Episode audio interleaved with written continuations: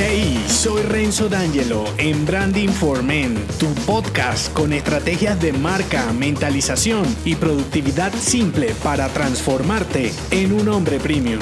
Bienvenido. Rompe la condena y elige en libertad. Despide tu vieja identidad. Cuando te hablo de tu propia identidad, inmediatamente piensas en inamovible, especial, en que no la puedes cambiar porque dejarías de ser tú. Error, incluso, aunque conserves comportamientos de hombrecillo adolescente, espero que no muchos, tu conducta actual está más bien alineada con códigos culturales que te indican, acertada o erradamente, lo que está bien o mal dentro de un contexto. Y esos entornos también cubren tu productividad personal, eje fundamental para lograr lo que te propongas con tu marca personal y negocio. Porque si te digo, por ejemplo, que usar WhatsApp es contraproducente para tu rendimiento profesional, me responderás que no porque ves a todos en tu entorno usándolo. Y así puedes listar un sinnúmero de actividades que ejecutas a diario solo porque crees que forman parte de tu identidad, cuando en realidad le pertenecen a tu entorno, en su mayoría zombies. Ahora, si piensas que tu identidad ya está jodida y como administrador administrador de tu tiempo estás condenado al fracaso, te traigo buenas noticias porque una excelente opción para progresar rápidamente es despedirte a ti mismo y volver a contratarte creando y eligiendo tus propios códigos. Y para comenzar, te traigo tres caminos para rediseñarte como un hombre premium. El primero, reaprende. El segundo, comprueba. Y el tercero, reinventa. Voy por el primero, reaprende. Así como aprendes a hacer algo ineficiente, puedes borrarlo de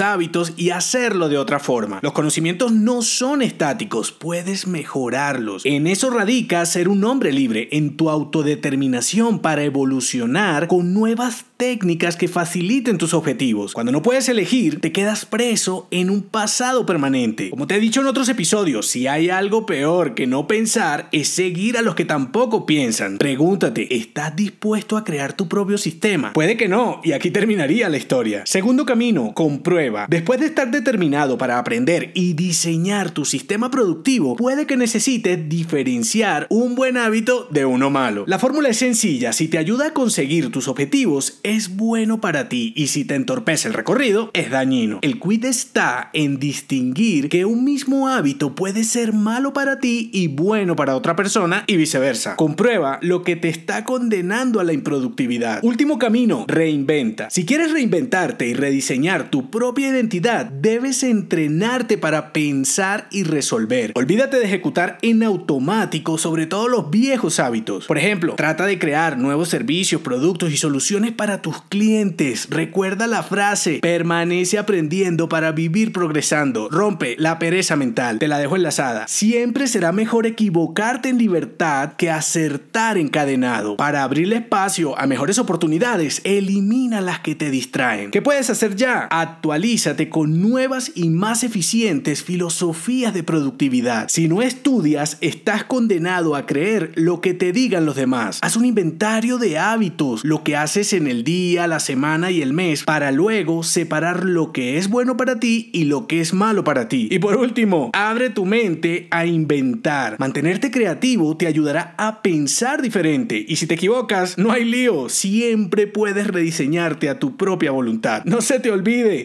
rompe la condena y elige en libertad. Despide tu vieja identidad. Si te gustó este episodio, déjame un mensaje con 5 estrellas en Apple Podcast y únete a mi clan si aún no lo estás en renzodangelo.me. Hasta la próxima.